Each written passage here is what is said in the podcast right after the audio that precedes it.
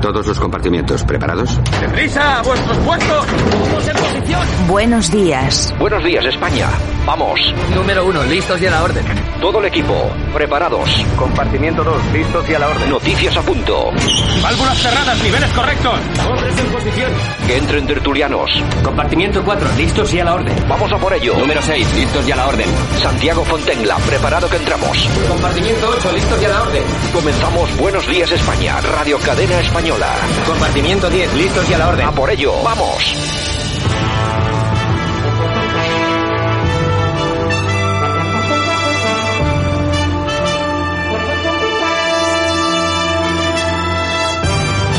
Buenos días España, hoy es 1 de octubre 2021, aquí estamos de nuevo con estos 60 minutos de radio informativa.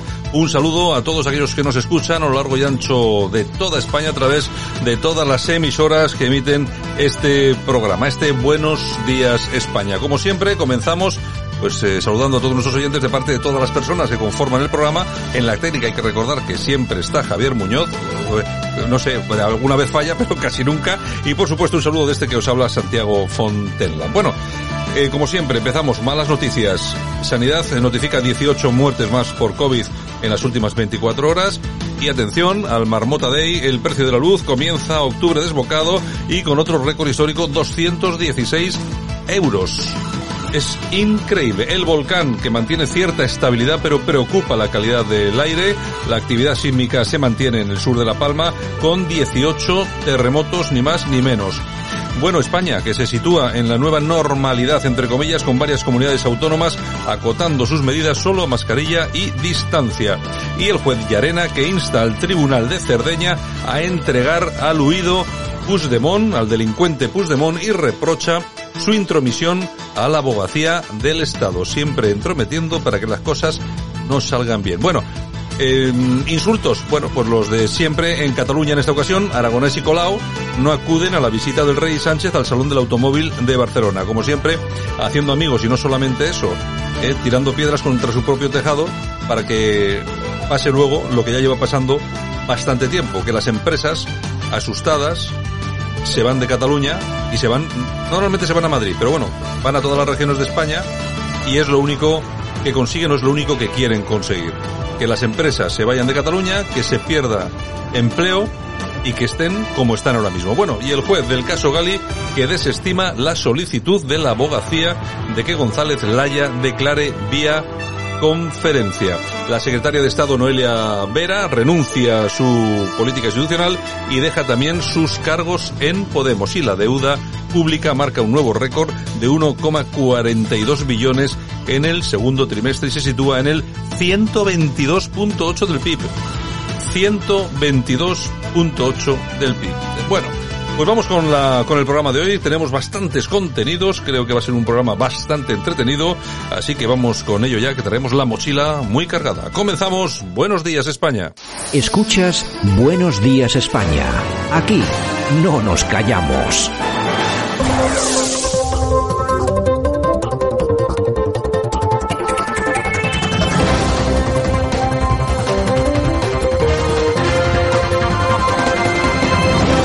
Nosotros que comenzamos con el análisis diario, qué es lo que ha acontecido durante las últimas horas en España, en Europa, en todo el mundo. Lo hacemos como cada día con el profesor Sergio Fernández Riquelme. Don Sergio, ¿qué tal? Buenos días. Muy buenos días, Santiago. ¿Qué tal, qué tal amanece, qué tal, amanece? Bueno, el fin de semana ya está aquí, o sea que no todo va a ser malo, ¿no? No, pero un buen clima ya en Murcia para, así que invito a todos los oyentes a que vengan a nuestra tierra, que se lo van a pasar muy bien. Hombre, es que en Murcia, yo te voy a decir una cosa, eh, tenéis todo. La huerta, el mar, eh, es que tenéis todo, tenéis un buen clima, a pesar de que tú siempre te andas quejando del clima, pero tenéis buen clima, es estupendo. Oye, tenéis, eh, incluso tenéis hasta Cartagena, tenéis ahí los submarinos, es una cosa, vamos, es una, es una, una cosa increíble. Sí, además se vive sin problemas, sin conflictos identitarios, y al que le guste el sol, bienvenido. Bueno, oye, que me han dicho que, que, ha estado a punto de resurgir un partido eh, independentista en Cartagena. Sí, eh, los cantonalistas históricos, ¿no? Que reclamaban eh, pues el legado del famoso cantón de Cartagena, el último reducto independentista o radical durante la Primera República y que se ha reconvertido en una fuerza mm, local y que pretende pues eh, hacer de Murcia pues una comunidad biprovincial, es decir, que Cartagena sea una provincia con toda su zona de influencia, ¿no? No lo van a conseguir posiblemente porque eh, Cartagena está sola en este intento, ¿no? Pero ellos siguen y han estado incluso en el gobierno. Pero el alcalde que estuvo un par de años en, el consistorio, en el consistorio cartagenero, es una pieza de mucho cuidado, que nuestros oyentes lo busquen eh, y, se, y se quedarán pues estupefactos del movimiento cantonalista y su alcalde eh, cartagenero. Bueno, pues si nos quedamos estupefactos con los con algunos cartageneros, imagínate cómo no podemos quedar con los chinos, y fíjate que cambio de tema, porque hay cosas que a uno le llaman poderosamente la atención. Todo el mundo sabe que hasta hace cuatro días, o cuatro horas, como quien dice, en China estaba prohibido tener más de un hijo. Pues bien, ahora esto ha dado un giro y se toman medidas drásticas, el gobierno chino lógicamente, contra los abortos con fines no médicos, Sergio. Sí, hoy la portada es muy oriental y además muy sorprendente para un occidental, ¿no? ¿Quién iba a decir que un régimen comunista de partido único es capaz de conciliar eh, este, esta ideología con un capitalismo hiperconsumista y salvaje iba a tener también una eh, ideología nacionalista profundamente conservadora, ¿no?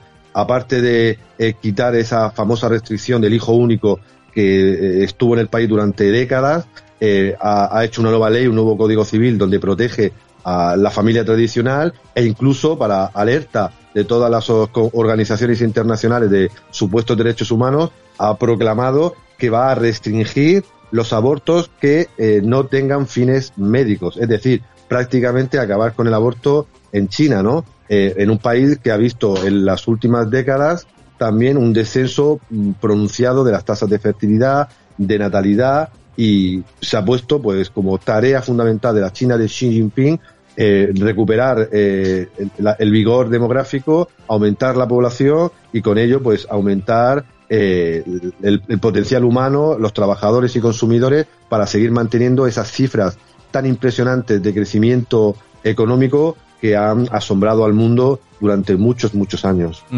Y bueno, hoy hablamos de Oriente, vamos, nos vamos de China y nos vamos a Rusia, porque allí se quiere definir el feminismo radical y la ideología LGTB como extremista. Lo defiende Andrei Sijano, que es el presidente de la Comisión para la Protección de los Niños. Sí, Andrei Siganov en unas declaraciones atrás, tras una reunión del comité de Roskomnadzor, que es la agencia federal de supervisión de las comunicaciones, la información y la tecnología de los medios de comunicación, eh, hay que eh, prohibir a, las feministas radicales y a la ideología LGTBI o de género como extremistas, lo que significa su muerte política, ¿no? Recordemos que si China ahora se ha sumado a la defensa oriental de los valores tradicionales, fue Rusia la que impactó al mundo con su primera ley de protección de los valores tradicionales y prohibición de la propaganda de las relaciones pues sexuales y, morales pues consideradas no, no tradicionales en el país y a ello se ha unido una nueva constitución, una nueva reforma constitucional eh, hace muy poquito tiempo que sacralizaba eh, pues eh, el matrimonio entre hombre y mujer, la familia con niños, e incluso ponía en la constitución que Rusia era un país que debía mucho a una palabra proscrita durante las décadas del comunismo, la palabra de Dios, ¿no? La palabra Dios, ¿no?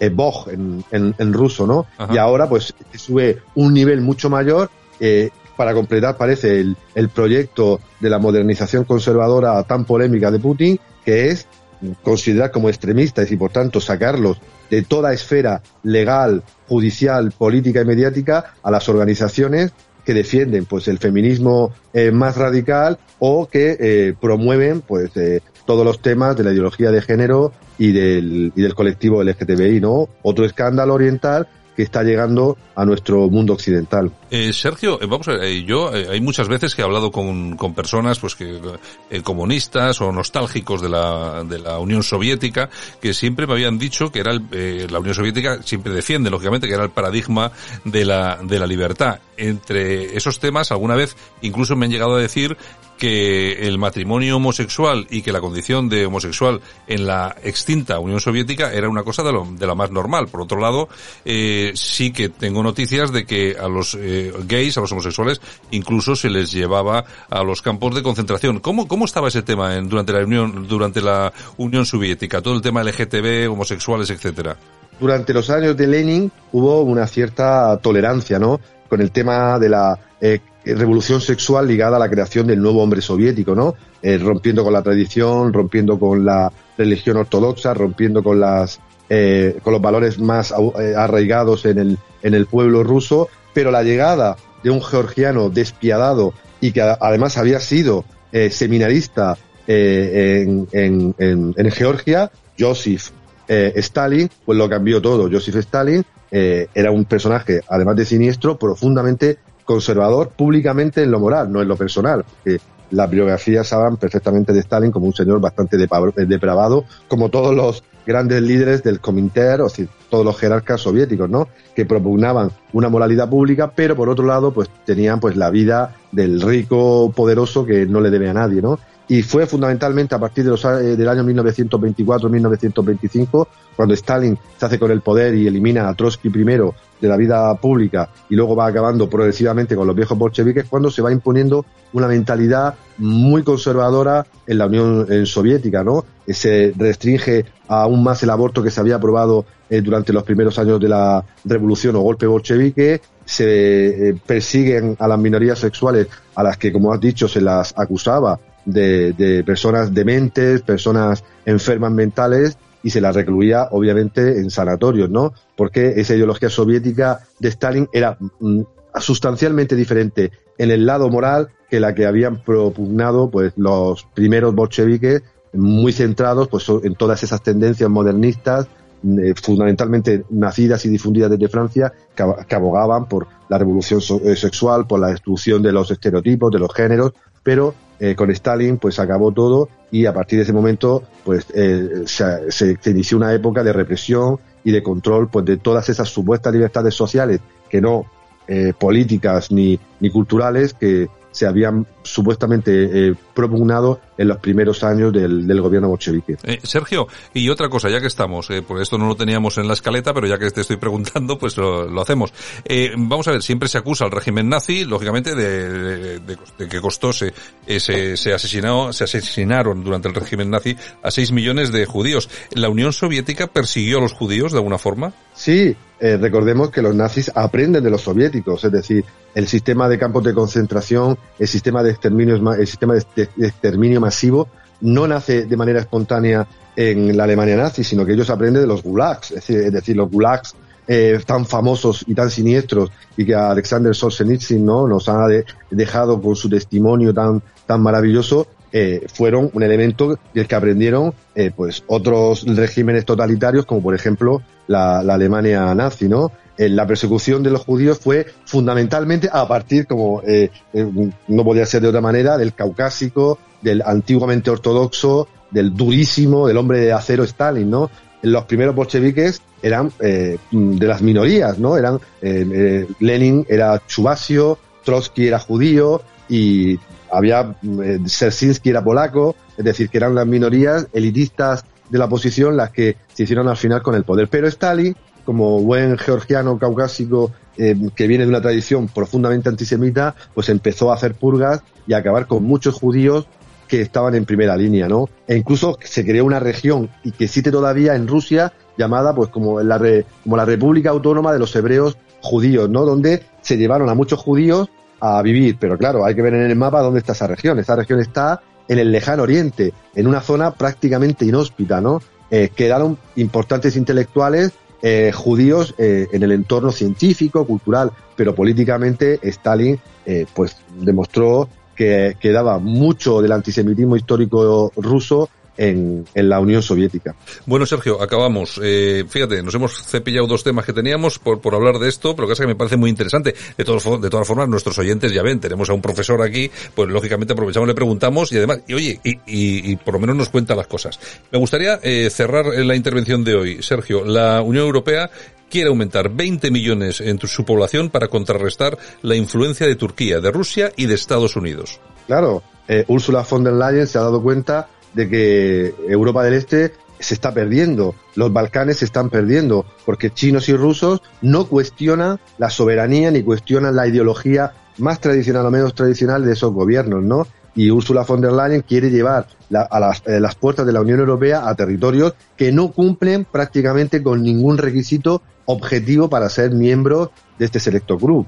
Es decir, ningún país de los Balcanes eh, y ningún país prácticamente más allá de los que hay en Europa Oriental, eh, pues respeta los derechos humanos como se puede respetar en, en, la zona más occidental, tiene economías profundamente subsidiadas o estatalizadas, hay altísimos niveles de corrupción, pero von der Leyen los necesita, porque, eh, por ejemplo, Serbia tiene magníficas relaciones históricas con Rusia y además está teniendo cada vez más inversión china en el territorio, pero claro, una Unión Europea con países como Albania, Macedonia del Norte, Bosnia eh, y Herzegovina, Moldavia, eh, pues claro, asusta, asusta, asusta, mucho. Asusta, asusta. La experiencia de nuestros amigos búlgaros y, y rumanos, que mm, una década después de estar dentro de la Unión Europea, pues siguen siendo países pobres, muy alejados de los estándares supuestamente establecidos por, por Bruselas. Es decir, si el futuro de Europa pasa por una ampliación hacia estas zonas y hacia estos países, que Dios nos pide confesados. Don Sergio, el lunes regresamos. Hoy vaya lección de geopolítica que nos has dado. Pues gracias a ti por las preguntas, que la verdad es que muy buenas. Venga, un abrazo muy fuerte. Hasta el lunes. Hasta el lunes. Escuchas Buenos Días España. Aquí no nos callamos. No ha estado, digamos, tomando decisiones vía decreto un día sí, otro día también. Esto es una situación excepcional. Yo estoy de acuerdo con lo que decía antes el alcalde, es que 10 millones y medio sirve para muy poco y, y son muchos los afectados y muchas las necesidades. O sea, resulta que tenían 53 millones de euros, 53, para dársela a la empresa Plus Ultra, que tenía un avión y, y dan 10 millones y medio, aunque sea una primera ayuda, pero es que la ayuda sí. se necesita ahora. Luego también. Pero ahora mismo yo estoy de acuerdo sí. contigo, Ana, es que esa gente hay que realojarla. Sí, es que, que, hay que construir que tan... prefabricados ya. O llegar a esos convenios que todavía no se han firmado con las empresas hoteleras, aunque las plazas son limitadas, pero es que la, están viviendo como animales. Luego, luego ya habrá que solucionar todo lo demás. Vamos... Bueno, pues ya estamos en lo que muchas veces ya hemos comentado aquí en este programa. Y es qué es lo que va a pasar con todas las personas que han sido víctimas del famoso volcán de La Palma. Aquí hemos defendido desde el minuto número uno, porque sabíamos por dónde venían las cosas, porque es lo usual en este país, además da igual quién sea, porque al final los problemas siempre son los mismos, y habíamos defendido que a toda la gente que había sido, que ha sido damnificada por el volcán, los que han perdido sus casas, eh, que, que, cuidado, han perdido sus casas, que ya no van a volver a poder recuperar nada. O sea, bajo ese manto de lava se acabó todo, recuerdos personales, la casa, los terrenos, no tienen nada. Si tenían un terreno con su casa, con su chalecito, adiós, con su vivienda, Aparte adiós. que ese terreno ahora pertenece al gobierno. Aparte de eso, porque ahora mm. lógicamente hay que, hay que proteger la lava y tal y cual, porque es algo eh, que hay que estudiar y tal, bueno, lo que sea. La cuestión es 10 millones uh -huh. de euros, que es una Mm. Tomadura de pelo. Sí, iba a decir otra, otra burrada, pero es una tomadura de pelo. Cuando hemos regalado a los de, como dice Cristina Cifuentes, que lo que ha comentado, que comentaba ayer en, en la televisión, es que le hemos dado más de 50 millones de euros a los bolivarianos estos de, de la línea Pulsulta. De, del, uh -huh. este, que tenían un avión. Es que el Ministerio de Igualdad de Irene Montero tiene un presupuesto de 500 millones que, se, que sirve para poner cartelitos en las tiendas. Y pegatinas. Y pegatinas. Es que a esta gente sí o sí hay que solucionarles. Y además, como ponías, yo me acuerdo que ponías tú un tuit ya hace por lo menos, bueno, yo creo que el segundo día de tal. Hay que, eh, hay que responder al 100% sin demasiados papeleos. Claro. Y sin discutir.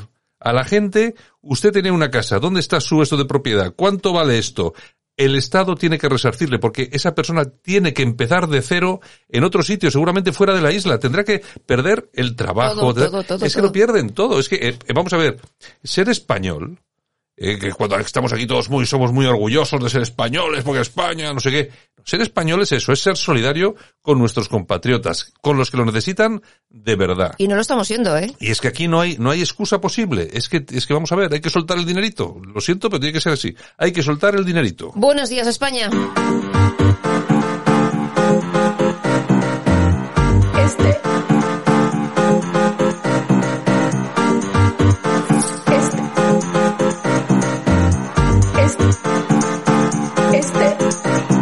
Radio Cadena Española no nos cansamos. No nos cansamos de madrugar, no nos cansamos de contar la actualidad, no nos cansamos de decir las cosas claras. En fin, que no nos cansamos de tocar los temas más importantes. No nos cansamos. Este ministerio de todas las mujeres. De todas las mujeres. Bueno, pues aquí estamos, mes nuevo. Mes nuevo, Mes- 1 de octubre. Bueno, antes de que nos demos cuenta, ya estamos con las uvas. Que sí, que sí. Y bueno, y espero a ver este año qué tal vienen las uvas. Bueno, porque los plátanos lo vamos a tener fastidioso con el tema este. Muy fastidioso. Eh, seguramente que se pondrán carísimos los plátanos después de Mm. todo lo que está pasando, porque ahora he visto alguna, alguna noticia en televisión que claro que, no hombre, no afec- que aunque no haya afectado directamente el volcán a las plataneras, Alguna. la ceniza, la ceniza sí que Sí, está sí, fastidiando claro, todo. claro. Así que imagino que subirá un poco el precio. En fin, y al hilo de lo que comentábamos antes con el tema de las ayudas eh, a los de La Palma, pues resulta que Pedro Sánchez va a destinar 5, 5 millones, 5 millones, no sea que se hernie, para viviendas, para Ya. 107 solo, para 107. Más de 900, casi mil personas han perdido su casa, pero bueno, 5 millones para 107 viviendas, pues no sé, para mm, 50.000 eh, euros para cada uno, viviendas de 30 Yo- metros, no yo, sé. Vamos a ver. Yo no sé si es que igual lo que digo, igual no parece bien a la gente, no lo sé. Pero con la capacidad que tiene un gobierno, con el equipo técnico que rodea a un gobierno, me da igual que sea el de Canarias, que sea el central. Vamos a ver, no hay suficiente capacidad en este periodo de tiempo para haber montado un equipo técnico que encontrase un lugar dentro de la isla de La Palma y ya se estuviera construyendo como sea, como se- hemos sido capaces de construir el, cenda- el cendal en dos meses.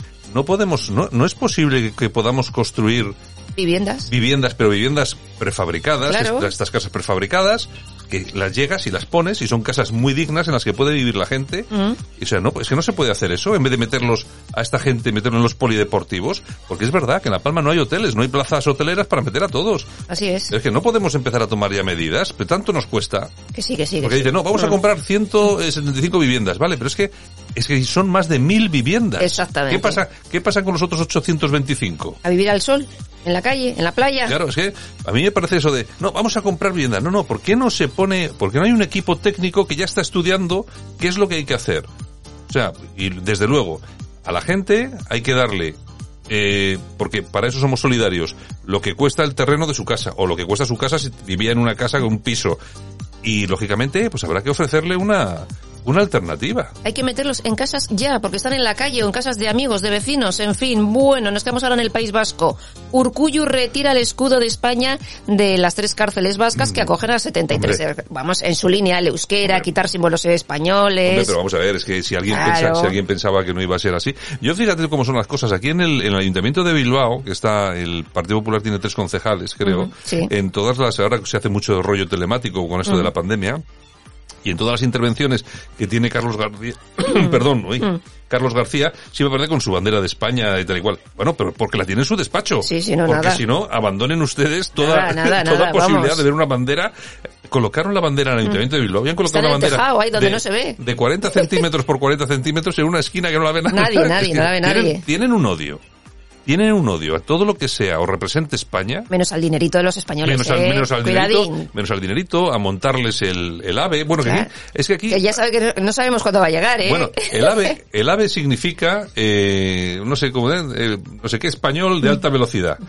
Bueno, pues aquí no le llaman ave porque no hay que ponerle el latiguillo de... Es que no va a llegar. Aquí, ¿cómo, cómo le llaman aquí? El tapo, ¿cómo El es esto? taf, no sé. sí. Bueno, una, una, una gilipollez para no decir que es un proyecto español y que lógicamente España es quien paga Mm. que llegue, que llegue el, el tren de alta velocidad. En fin, que son las cosas así. Es lo que tenemos. Bueno, y Merichel Batet, presidenta del Congreso, crea una oficina para perseguir, no te lo pierdas, el acoso verbal o los chistes de condición sexual, porque oye, está mal visto. Está bien, me parece Está muy mal visto. Eso es uno de los mayores problemas que tienen los españoles ahora mismo. Ni las colas del hambre, Ni ni, el, ni- ni Canarias, el volcán La Palma, de La Palma. nada, nada, nada. nada, nada. Lo, lo importante es eso, sí, sí. Efectivamente. Bueno, y el Parlamento Vasco rechaza la asistencia odontológica gratuita a mayores de 65 años y personas vulnerables. ¿Y por qué? Pues bueno, desde el PNV aseguran que exige una alta factura económica que no sería viable. Tal cual, ¿eh? Tal cual. Es que... Y perdona, si estaban eh, a inmigrantes y a personas que reciben RGIs y tal, les están dando ayudas para ponerse la boca, sí, para sí. comprarse gafas, para tal, para comprar una lavadora. No sé yo. Pero, pero bueno, a disfrutar de lo votado. Oye. Usted, usted ha votado, usted, eh, amigos del País Vasco, ¿Usted ha votado al PNV? Pues a disfrutar. A disfrutar cuando lo necesite, a disfrutar de lo votado. Ni más ni menos. Bueno, y en Moncloa nos cuentan que Teodoro García Egea tantea el fichaje estrella de Juan Carlos Girauta para el PP. Hombre, Otro. Pero eso ya está hecho. Vamos Otro. a ver. Se las traían felices los de Vox porque creían que iban a traer a Girauta a Vox y, Ya, ya. y de eso nada. Porque Girauta será muchas cosas, pero superviviente. Ha estado en todo. Y vamos a ver, yo creo que el fichaje de Girauta por el PP ya está hecho porque Sí. de hecho el otro día eh, intervino en la, en la famosa convención del Sí, PP. sí, sí, sí. Y a la, a la convención del PP solamente va quien tiene que ir. o sea, eso está claro. vamos. Ni más ni menos. Bueno, y seguimos con el PSOE. También cobró de Ecuador, no te lo pierdas. Correa dio 270.000 euros al líder socialista de Torrejón, Guillermo Fouce. ¿Y qué trabajo realizó? Pues te lo cuento. Asesorar emocionalmente a los inmigrantes de Ecuador. Oye, yo no digo nada, ¿eh? O sea... ¿Cuántos, cuántos euros? ¿Cuántos? 270.000. 270. Mira que no asesoro yo a gente por yo, ahí. Yo de todas formas, es que a mí, a mí me dicen, vamos a ver, el, el, el problema, el problema de la corrupción, ¿vale? Hubo un, hubo un momento en el que el PSOE robaba por, porque le, pues sí, porque sí, porque decía, bueno, aquí no pasa nada, que era el tiempo, pues de, Ro- de Luis Roldán, y el, el hermano de, del, Y de- les van a hacer buenos a todos. Bueno, y entonces, bueno, y, y entonces se, se dieron cuenta, claro, acabaron en la cárcel, la mitad de ellos, esto no puede ser así. Mm. Y llegó la derecha. La derecha eh, eh, hizo el tema de la corrupción de un, po- un poco más elegante, eh, va un poco más así, no sé, eh, no sé cómo decirlo, pero un poco más elegante. Pero bueno, también los Pero también pillaron, lo hizo. lo y tal. Y entonces ahora estos se han dado cuenta y dicen, bueno, ¿qué tenemos que hacer para que no nos cacen? Y, coño, claro, darle ese, ese, ese... Montar eh, chiringuitos ese- varios. Ese, ese, ese eh, limbo legal de Mm. los chiringuitos, de, co- de cobrar por los asesoramientos y ese tipo de cosas. Y no les está saliendo nada, nada mal. Ya te digo, 270.000 por asesorar, pues eso, emocionalmente a los que vienen de Ecuador, por porque ejemplo. Tú, tú sabes perfectamente que lo que cobra este señor por, por eh, asesorar emocionalmente no sé qué, tú sabes que eso no suena bien. O sea, tú, a ti cuando te lo dicen dices, qué cosa más rara, ¿verdad? O sea, esto no me suena bien. Bien, vale, pero es imposible demostrar que sea algo malo. Es, por eso han aprendido, evolucionan. Es como, Son es como, listos. es- son, son como la película aquella de Alien, ¿no sabes? Que evoluciona el monstruito Esto- cada pues, vez que... pues, exactamente. Pues, efectivamente. sí. Estos van a más y más y más y más. Bueno, y Pedro Sánchez quiere prohibir a la policía investigar por razas los delitos de bandas y yihadismo. Los agentes de policía esas utilizan los perfiles de razas humanas sobre posibles delitos. No, pues nada, es que a mí, prohibido. a mí me parece una tontería utilizar los perfiles de raza de razas para el tema de los eh, de, lo- de los delitos. ¿Para qué quieres saber qué raza de qué raza es? Claro, malos y un buenos. tío un tío que grita Alá Akbar y atropella Claro. a 27 personas en una tarde así. Ya sabes Sí, de ya qué sabes de qué raza es. es que me parece una tontería si ya sabes de qué raza son. Ay, señor. Bueno, ayer hablábamos de las subvenciones del gobierno vasco a, a esta ONG procubana y todo esto, y te dije, voy a averiguar cuánto dinero le estamos soltando. Bueno, Mm. cuatro millones de euros. Cuatro millones de euros, ¿eh? Efectivamente. Eso se suelta el gobierno vasco. Exacto. O sea, que son los No- mismos. nosotros. Los mismos, que son los mismos que no, luego no le dan a los, a, a los mayores el. Exactamente, lo del tema odontológico, porque sale muy caro, hombre. Bueno, venga. Y como cada día vamos con el precio justo, siempre tenemos una cifra para que nos alegra la mañana. Hoy no íbamos a ser menos. ¿Cuánto nos ha costado el radar de detección de pateras que está en Canarias? Cinco millones y medio de euros. Pero lo peor no es eso. Es eso que es. nos lo hemos gastado, pero todavía no se ha instalado después de cinco años. Se supone que lo van a hacer ahora. Han contratado una empresa para que coloque el famoso radar. Cinco años ahí metido, cinco millones Oye, y que medio ahora, de euros. que ahora estará obsoleto ya, ¿no? Claro, ya dirá, pues tenemos que Ah. comprar uno nuevo. Pues Otro- 10 millones. Claro, porque llegas, después de cinco años, este tipo de maquinarias e inventos, después de cinco años, lo único que va a detectar va a ser petroleros, porque ya otra cosa no creo que detecte. Lava del volcán. ¿Qué más Por tenemos? ejemplo. ¿Qué En fin, tenemos? nos vamos a las toñejas. Venga, aquí nos vamos a unas toñejitas. Mariano Bacigalupo. ¿Qué ha pasado? Pues dirás quién es este hombre. Sí, Pues no, me suena así. pues algo, el- algo, algo de la justicia. Es el marido de la ministra Rivera y ha dicho, es inaudito, insólito y sin parangón que se abran los telediarios con el precio de la luz. bueno, como decía el presidente del gobierno, es que ustedes, eh, no sé de qué se quejan, porque es que Claro. la luz no se paga cada día, se paga al mes. Ya, pero es que la luz sube cada día. La luz sube cada día. Por cierto, que ya lo hemos dicho, hoy récord máximo otra vez. Y esto, yo como, como lo digo siempre, es que parecemos eh, la ra- radio marmota. Exacto. Porque siempre repetimos lo mismo, pero es que es cierto, es que cada día estamos dando récord histórico en la, la subida de la luz. En fin, pues nos vamos a los aplausos. ¿A quién vamos a pues darle? vamos a dar a Aznar. Aznar. Ha hablado de muchas cosas y tal, y Mm. sobre las declaraciones del Papa, el indigenismo y todo eso. Ha dicho que él no va a pedir perdón por nada, que no tiene por qué. Hombre, pues me parece, me parece bien, ya lo dijo también Ayuso. Sí, sin complejos. Lo, que pasa que bueno es que lo del Papa que se hace un poco cuesta, cuesta arriba. Y esto del indigenismo, que es el nuevo socialismo del siglo XXI, pues bueno, pues es lo que, es lo que hay. Pero bueno, en fin, eh, Aznar, yo me acuerdo, yo, a mí cuando me dicen Aznar, yo me acuerdo de dos momentos claves en Aznar. Uno, en la foto de las Azores, que hay que reconocerlo, es cuando España, cuando, España parecía que era algo en la escena internacional. Ahora no somos nada. Y luego en la reunión con Bush en su en Camp David, no sé si fue, o en su en su Sí, eh, sí. que salió con, con, con acento americano. Estamos reunidos. es increíble. Es que tenemos tenemos unos políticos. Así, así era el acento de andar, así. Igualito.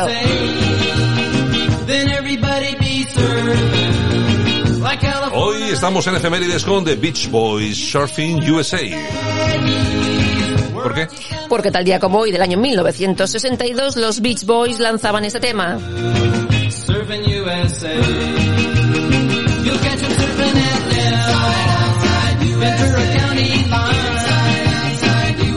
Y también tal día como hoy, pero del año 1811, el primer barco que surca el río Mississippi llega a Nueva Orleans. Es, esta es una noticia que interesa a todos los españoles Claro que nos que están sí, escuchando. claro que sí. Que nos interesa a nosotros el barco que lleva Nueva Orleans. A ti no te interesará, por Dios. Bueno, y tal día como hoy, pero del año 1880, Thomas Edison funda la primera compañía eléctrica del mundo. ¿Te importa también esto o tampoco? Pues sí, porque es el precursor de Ah. las compañías actuales que nos están subiendo el precio de la luz. Exactamente. Y tal día como hoy, pero del año 1928, nacía el gran actor, George Pepper, George Peppers es el del equipo A. entre otras muchas cosas. Pero lo mejor de George Pepper, lo mejor no es eh, su papel como actor y tal, es su hija. ¿Quién es su hija? Eh, No, su hija, su, su hija no es la de Luz de Luna. Claro. Civil Separe, hija de él. Claro, Ah. Civil, Civil separa a su hija, ¿no? No tengo ni idea. Vaya pareja. Vaya pareja. No sé, no sé. Menos mal que no decimos que Aznar era Izquierda Unida. Ay, señor, que me da algo. Bueno, tal día como hoy también, pero del año 1924, nacía el expresidente estadounidense Jimmy Carter. Cumple 97 años. No voy a decir nada, porque, pod- porque podría incriminarme. Y tal día como hoy, pero del año 2013, fallecía el escritor Tom Clancy. Y nos vamos al año 1947 porque tal día como hoy de ese año nace Francisco Álvarez Cascos, cumple 74. Y también tal día como hoy, pero del año 1966, nace la cantante Nina, cumple 55 años y su descubridor fue Xavier Cugat. Sí, sí. Y también tal día como hoy, pero el año 1975, nacía la cantante Bimba Bosé, que falleció a los 41 años a consecuencia de un cáncer hace poco. Venga, nosotros regresamos luego con el corazón. Muy bien, Venga, hasta entonces, luego. Hasta luego. Nosotros continuamos aquí en Buenos Días, España. Nos vamos a ir hasta Madrid. Vamos a entrevistar a la secretaria de Comunicación del Partido Popular, a Maca Puentes, ahora mismo.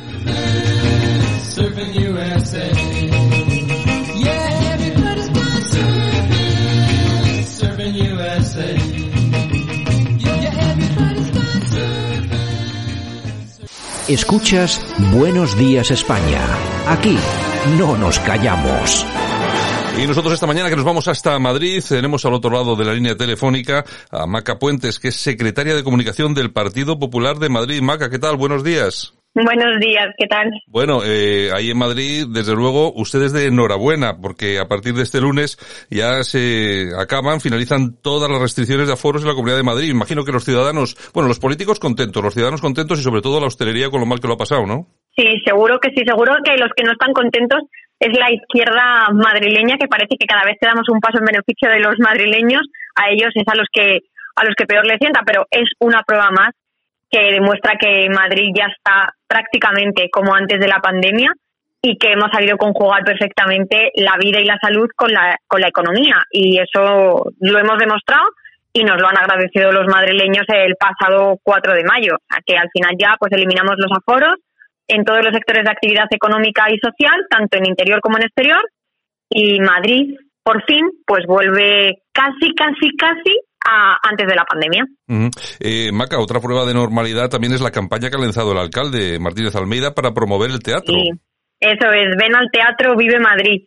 Yo creo que hemos demostrado en la ciudad de Madrid que la cultura era, era segura y que se podía volver otra vez a, a disfrutar de todos estos espectáculos que, que, tanto bien nos han hecho durante, durante estos meses que lo hemos pasado lo hemos pasado tan mal y bueno pues la campaña la presentó eh, antes de ayer el alcalde de Madrid. Arranca el próximo 4 de octubre y va a tener una presencia en 21, en 21 teatros de la Asociación de Productores y Teatros de Madrid. Entonces bueno pues al final queremos volver a situar a Madrid en esa gran capital de la cultura europea que fue, con esos teatros de la Gran Vía, y, y hay que volver otra vez a, a, disfrutar, que al final es lo que nos hace, eso es lo que nos hace tener la sensación de que volvemos a la normalidad de antes de la pandemia.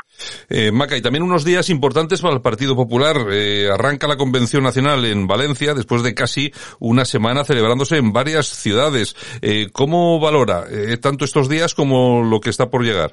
Bueno, la verdad es que ya hemos pasado por, por cuatro ciudades españolas.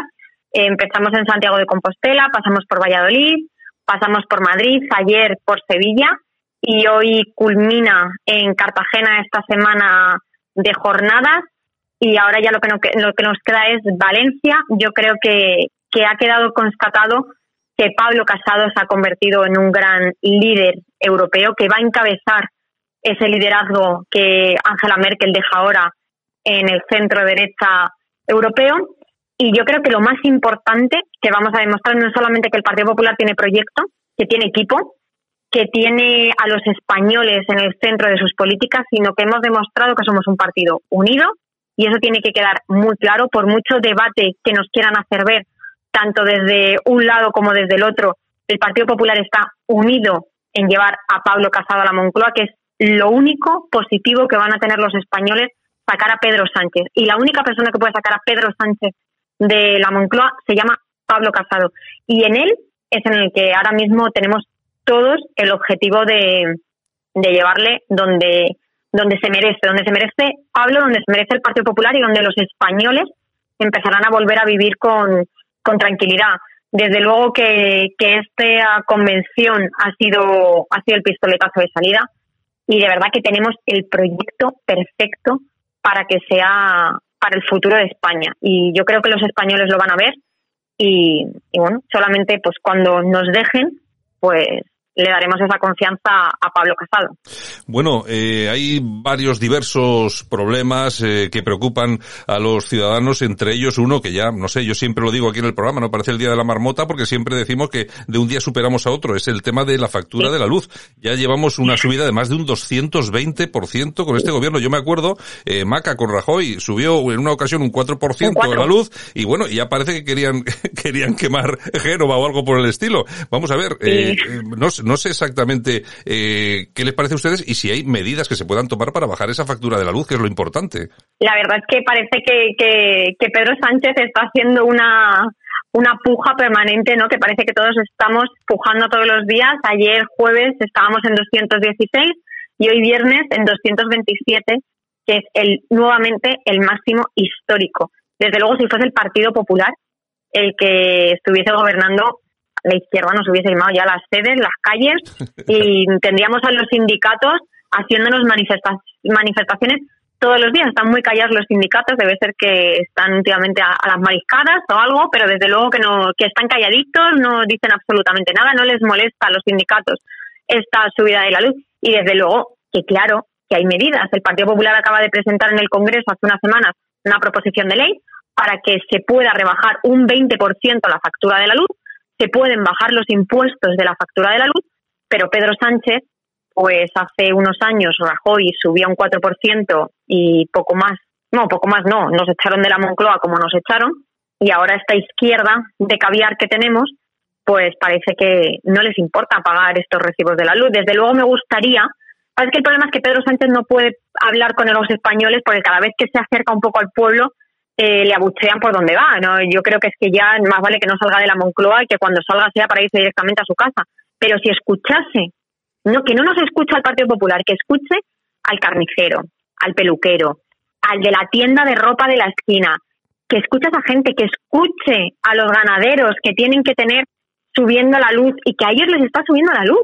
Es que no es que a mí me haya subido la luz, que me ha subido la luz. Es que a todos los empresarios, al pequeño empresario, le ha subido la luz.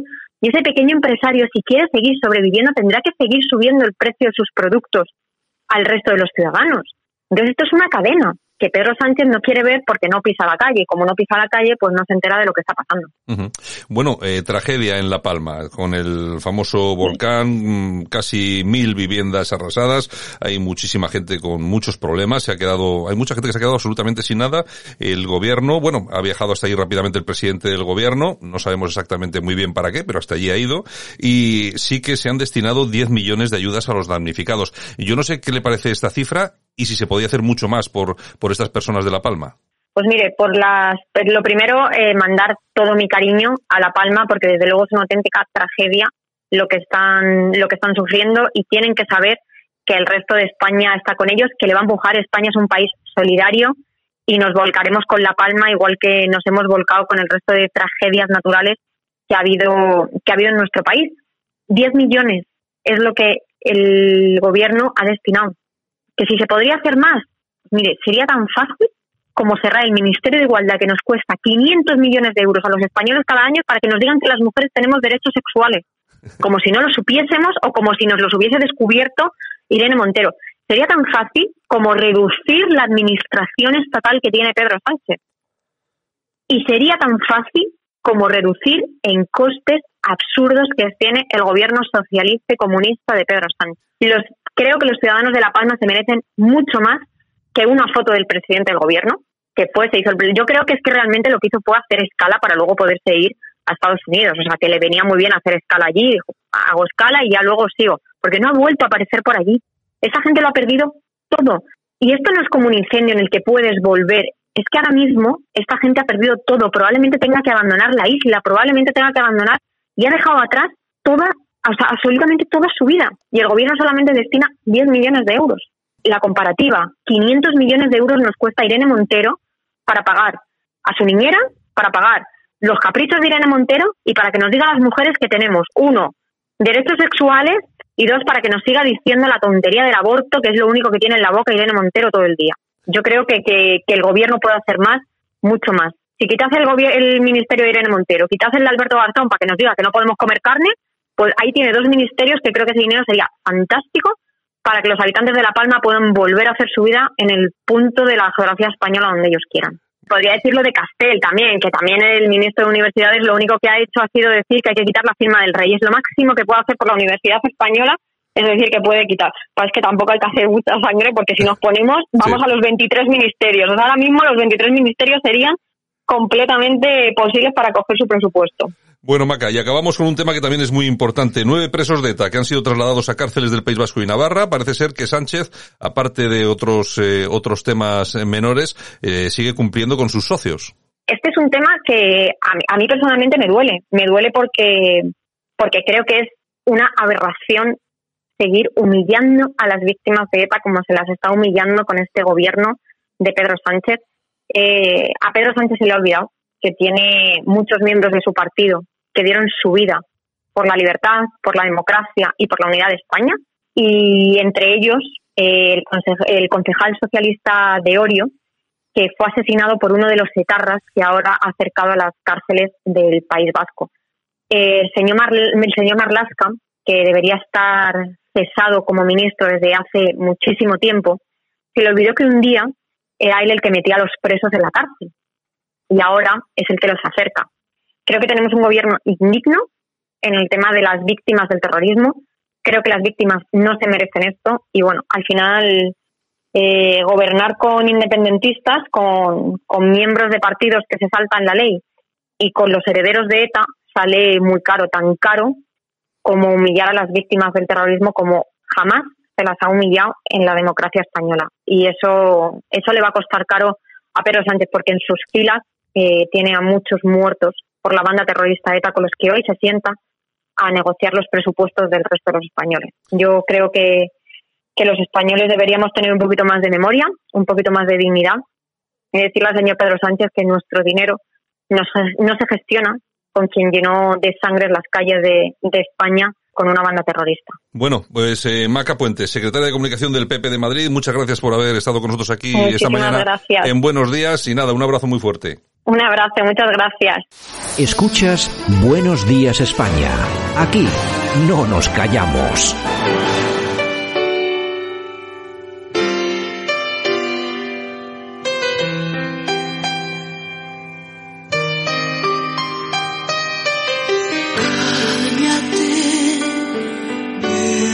Bueno, seguramente que habrá muchos oyentes que no sepan la música que hoy tenemos en esta sección de corazón, a qué se debe, de quién es, quién la canta. Bueno, pues es nuestra representante de Eurovisión en el año 1989. Es ni más ni menos que Nina. Efectivamente, y es que tal día como hoy, pero del año 1966, nacía la cantante Nina que cumple 55 años. ¿Cómo quedó en Eurovisión? Yo no me acuerdo. Quedó sexta. Sexta. ah.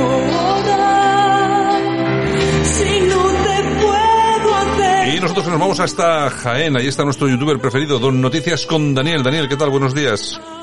Hola, buenos días, ¿qué tal? Pues alucinando con lo de Nina, ¿eh? Madre mía, oye, y seguro que en aquella época nos quejaríamos del sexto lugar, y fíjate, ¿eh? Sí, sí, sí, sí, bueno, es verdad. es es tú, fíjate últimamente cómo están quedando. Ah, es que ni quedan. Bueno, es que ni si, quedan. si, si hubiera, si hubiera una posición de salir de la lista, Éramos los primeros. eran los españoles, es sí, verdad. sí, ¿eh? sí, los primeros. Nos llevamos el premio.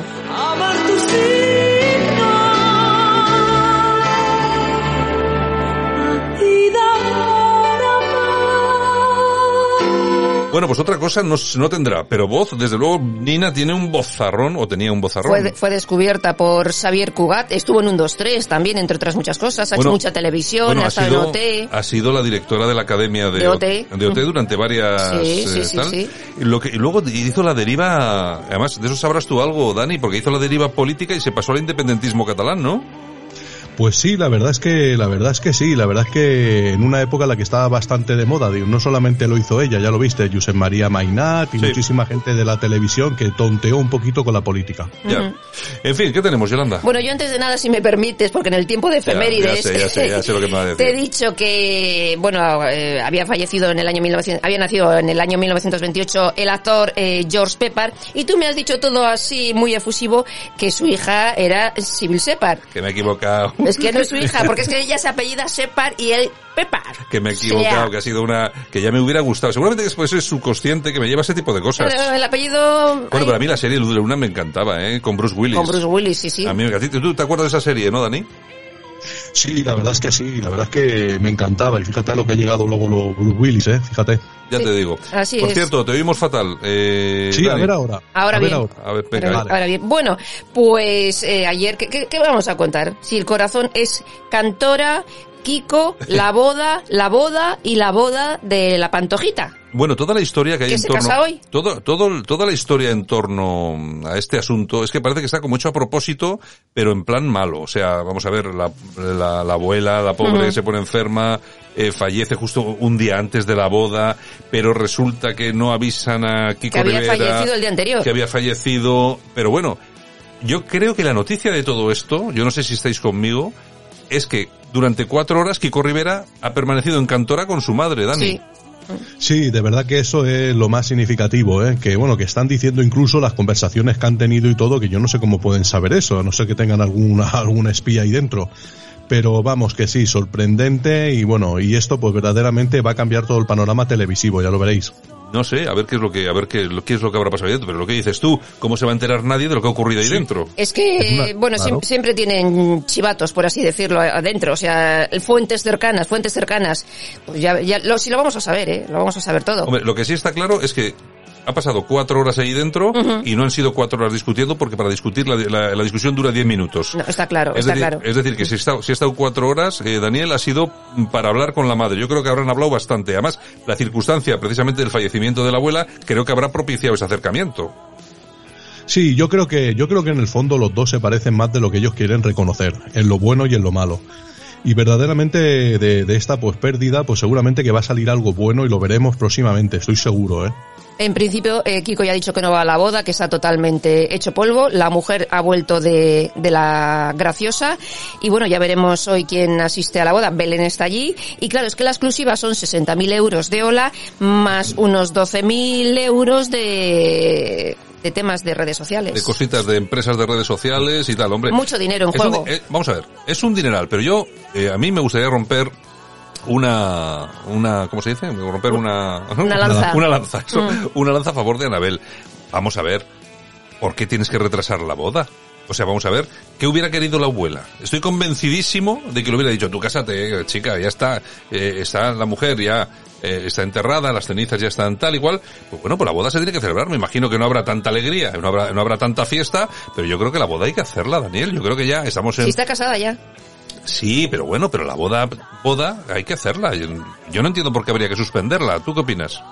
Yo la verdad es que yo pienso que yo lo hubiera suspendido, ¿eh? hubiera mirado de atrasarla un poco porque es como dice Yolanda, o sea, verdaderamente casados ya están. Claro. Y la verdad, eh, les van a fastidiar la exclusiva, luego aparte lo de que Kiko, Kiko se haya, haya dado plantón, bueno, también la, la habrá roto. Y verás como de esta boda no va a quedar un buen recuerdo, evidentemente. ¿eh? No, no, hombre, buen recuerdo para nada. Pero no sé, yo no lo veo tan, no lo veo tan mal. Eso sí, va a ser una boda sin, sin fiesta, por lo menos en público, aunque luego me imagino que la habrá. Pero claro, no quedaría muy bien Anabel, eh, si 24 horas después de que fallece tu abuela, o 48 de, después, te dedicas a la fiesta del es Gin Tonic. Es que tú te imaginas la portada el, la próxima semana, el miércoles, de Hola, con, eh, bueno, que va a ser su portada, en la boda, pero también va a haber una esquina del funeral de la abuela. Sí, sí, sí, o está sea, claro, sí, mm, sí. patético. Es una situación complicada. Es una situación complicada. En fin, bueno, pues damos otro giro. Bárbara Rey contra el reality Secret Story por la expulsión de su hija. su hija, ¿no? Ha remetido contra Luis Royan porque dice, claro, que es súper, súper, súper, súper amigo de su hija y que, hombre, no la ha defendido. Bueno, tú, vamos a ver, yo es que la agresión, yo no vi que fuera una agresión, Daniel. Yo no sé cómo lo viste tú, pero a mí me pareció, no sé, Un arranque. Sí, una, una especie de, de, de- de- como una, una, una especie de mala leche momentánea, pero yo creo que eso, a eso no se le puede llamar una agresión. Fue un empujón como los que todos hemos podido ver en una tarde de, de familiares que se juntan tres, cuatro, cinco cuñadas y pasa cualquier cosa, no más.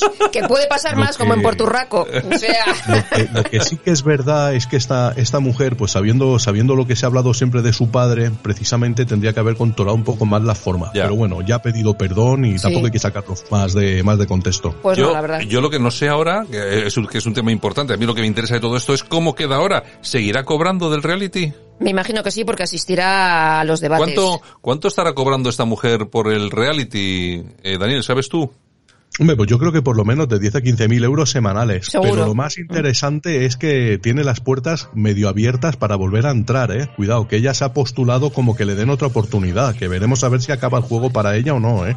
Así es, así es. De todas, de todas formas, yo me imagino que aunque la hayan expulsado, ya sigue cobrando, ¿eh? Sí, sí, sí, no, y está, y Sí. está, o sea, Eh, vamos, lo- está ahí. eh, Entonces, que igual hasta le viene, le viene mejor. Pero es eso, es lo que, es, lo- es lo que dice Daniel. Tiene que estar ahí sentada. Claro, pero lo que dice Daniel, entre 10.000 y 15.000 Que sí, euros semanales. sí, que sí, que el no, es ni- caché de estos es alto, ¿eh? no es ninguna broma. Es. hay- ¿Quién cobrará menos? ¿Alguna chiquilla de estas de Pues estas la que son isla? medio famosas. Sí, de la isla de los que no sabemos ponerle ni el nombre. Exactamente, Ya, exactamente. exactamente, exactamente. Yo- Exacto. Yo, la mitad, la mitad de las, Nada. sobre todo de las chicas. No conozco. Oye, bueno, oye, ¿qué os parece el papelón de canales ahora tirándole los tejos a A la mí otra? patético. O sea, para mí, em, eh, si le tenía un poco de afín así por algo, porque me parecía mínimamente decente, o sea, es un chipichandi, o sea, Yo no entiendo, yo no ni entiendo. heredar con él. Daniel, ahora que esté en este plan, ahora nos hemos enterado todos que ya no tiene novia, que, no sé, un poco triste después de que le co- cogieron los calzoncillos, que Inclu- hubiera... Incluso aunque no tenga novia, que lo haya dejado dos días antes, me parece una falta de respeto lo que Eso, está que le haciendo. cogieron los calzoncillos, que, que fueran los programas de televisión a ponerle verde y ahora que anden así, no lo sé, Daniel. Eh, la- El dinero que- es dinero, ¿no? Y que lo peor es que es eso, eso es lo peor, que es por dinero, porque si aún dijéramos, mira, es que hay una atracción, es que es algo que ha nacido, que ha fluido, como hemos visto otras veces, dices, vale. Pero es que este hombre ya lo habéis visto, por dinero lo que sea, lo vimos en Copérnica, no había dinero en Mediaset para levantar a ese hombre de la silla, no lo había. Patético, Ya. patético. Bueno, ¿qué en más? fin, bueno, la hija de Antonio Banderas solicita legalmente dejar de usar el apellido de su madre Melanie Griffith. Ahora Estela del Carmen, simplemente Banderas. Dice que es una cuestión personal. Pues algo habrá Pero pasado, es- algo habrá pasado ahí. Porque además legalmente. Pues algo habrá pasado ahí, ¿eh? Algo habrá pasado ahí. Sobre todo porque Melanie, yo- hombre, yo no creo que siga teniendo los problemas que tenía antes, Daniel. No, yo creo que no. De todas maneras, los problemas que ella tenía siempre, siempre eran relacionados con pastillas para dormir, para relajación. Ya sus tiempos de mozalbete con Don Johnson ya pasaron. Sí, sí, sí. Pero que probablemente, como esta gente tampoco son muy abiertos, no lo llegamos a, a lo mejor nunca lo sabemos, pero seguro que ha habido algún mal rollo ¿eh? entre las dos familias. Yo creo que sí, porque si no, eh, vamos a ver, un hijo que deje de llevar el apellido de su madre o de su padre, Ujú. pues hombre, eso tiene que ser porque hay muy mal rollo, o sea, no... Pero además legalmente, porque si me dices por un tema artístico o tal, Sí, sí, no sí, sé, sí, vamos. sí. Algo hay, algo, algo malo hay. ahí, En sí. fin, bueno, Isabel Presley, eh, Mario Vargas Llosa e Íñigo Nieva acuden a la graduación de Tamara Falcó como chef. Ya es chef, o Tamara. sea, o sea que cocina bien. Sí, sí, sí, sí, sí. sí. Bueno, a mí esta chica me cae muy bien. Yo lo que no sé es cómo, es, cómo seguirá con su novio, con este, con... Ha estado, con- ha estado, Ya, Íñigo Nieva. Pero que no sé yo cómo seguirá, porque lo que sí es cierto, que ha desaparecido como por arte de magia, Daniel, de las, de las noticias en televisión. Ya no se habla de las infidelidades de nadie. Sí, además yo creo que fíjate que Isabel Preisler yo creo que ha tenido que ser muy reticente de salir en una foto con este hombre y cuando ya por fin sale la foto que esto ya se está oficializando y seguramente que, que se le dé un nuevo rumbo. Veremos a ver, veremos a ver si luego está a la altura. Y no, no será que, como ocurre muchas veces, porque claro, las personas que han ido a hablar a los programas de televisión de este hombre, tampoco es que fueran, eh, bueno, lumbreras. Claro, una- unas, unas lumbreras, efectivamente. No sería todo inventadito para cobrar algo de pasta. Pues todo puede ser, nunca se sabe. Pero a mí, no sé, que me extraña enormemente. Ahora, han aguantado hoy la relación muy bien. Vamos a ver hasta dónde llegan. Ya veremos, ya veremos. Bueno, bueno, bueno. Y Shakira, que ha estado paseando por el barrio de Pedralbes con su hijo, y oye, que se cruza con dos jabalís. Y la coge en la mochila, va corriendo detrás del jabalí para coger la mochila. Jabalís en, Sí, Pedralbes. Sí, sí, sí, sí, sí. sí. Bueno, antes teníamos, antes teníamos princesas, ahora tenemos, Ahora tenemos jabalíes. jabalíes. Oye, Pedralbes es la zona más, más guapa y más de más ricos de, de Barcelona, ¿no, Dani? Sí, sí, está cerca, cerca del hospital de San Joan de Deu y está pues a lo último de, de la ronda de Dal y sí, por encima de la diagonal. Ahí ya directamente ya, bueno, es donde vivía el Maradona cuando se instaló en Barcelona y bueno, ahí ya hablamos ya de, de casas ya de 6, 7 millones de euros para arriba, ¿eh? Sí, la, la infanta Cristina con Urdangarín, sí. Sí, aquella casa que costó un dineral Un también. dineral, un dineral, sí, sí, sí, sí, sí. En fin, bueno, y la madre de Cristiano Ronaldo no aprueba que se case con Georgina porque dice que lo hace por dinero. Bueno, Georgina, vamos a ver. Que lo puede hacer por dinero, yo no digo que no. Ahora, que le haga falta a Georgina el dinero, Ya Daniel, yo, no. yo creo que no, ¿eh? Yo, desde luego, lo que siempre me he preguntado de esta relación, más que el dinero, es si verdaderamente esto no es un contrato de imagen como por Eh. ejemplo pasó con Irina Shank. Efectivamente. Bueno, No sé si lo he oye, pronunciado bien, pero... Oye, y, oye, y fíjate, yo creo que lo que era un contrato, que era conocido por todo el mundo, era lo que pasa entre el actual rey del príncipe de, de Mónaco, ¿cómo se llama este? Sí, el Alberto. El Alberto, Mm. y la modelo, y la modelo que es muy sí, en plan muy serio, por cierto que ella tiene COVID, no sé si ha vuelto ya Charlene. Charlene, no sé si se ha vuelto ya a, a Mónaco o no, porque no Mm. podía viajar porque estaba en Estados Unidos y le Sí. había pillado Mm. la cosa Mm. bastante mal. Y En Sudáfrica. en Sudáfrica, En Sudáfrica, perdón. Y fíjate tú que yo, que todo el mundo decíamos lo mismo, ¿no? Esto es un contrato de imagen porque Mm. este hombre, pues tal y Sí. cual. Oye, pero resulta que a mí me da que ha surgido el amor. Yo es que he visto... Yo creo que no. Yo, las últimas declaraciones del príncipe Ya. han sido muy, pero que muy buenas, ¿eh? Pero no, muy me, buenas. yo no me creo nada. ¿Tú cómo lo ves, Dani? Yo creo que esta señora a lo mejor nos guiamos demasiado por el aspecto físico, porque tiene a lo mejor una cara, a lo mejor como han dicho, de princesa triste y luego a lo mejor se comporta, pero luego a lo mejor en su intimidad pues no es nada de lo que nosotros nos creemos. Ah, eso seguro, eso seguro. Estamos ya en una en un siglo que vamos, nadie te coge y te mete en una jaula de oro por más dinero que tengan. Está claro. En fin, bueno, y para terminar, Paloma Roca Solano, hablando de realezas, pues que tiene nue- nuevo novio, es un empresario Bueno, esta- millonario pero bueno, británico. Esta, esta de realeza no tiene no, nada. pero la ma- es la madre de la reina. Reina. Bueno, pero la a eso me refiero, es la madre de la reina. Como si fuera, es como si fuera el jardinero. Bueno, pues se Eh, llama Marcus. Se llama Marcus, millonario, británico y vive desde hace cinco, cinco años en España. Es que esta gente nunca se enamora de gente que no tiene dinero. No, desde luego, desde luego. De un albañil no se va a enamorar. Ni del jardinero. Mira que le podría construir a lo mejor algo también y no. ya te no, digo, ya te digo. En fin, bueno señores, que nosotros nos vamos como cada día, Noticias con Daniel, para todos nuestros oyentes que quieran ver su canal de YouTube, ya no hay que más que buscar Noticias con Daniel, ahí tiene pues todos los vídeos, además vídeos diarios, pues del salseo interesante. Un abrazo muy fuerte, Dani, esta mañana.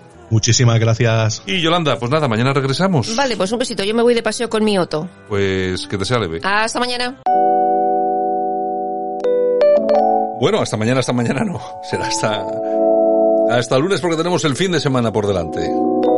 Y aquí nosotros hemos acabado 60 minutos de información, yo creo que bastante completitos el día de hoy, para cerrar semana.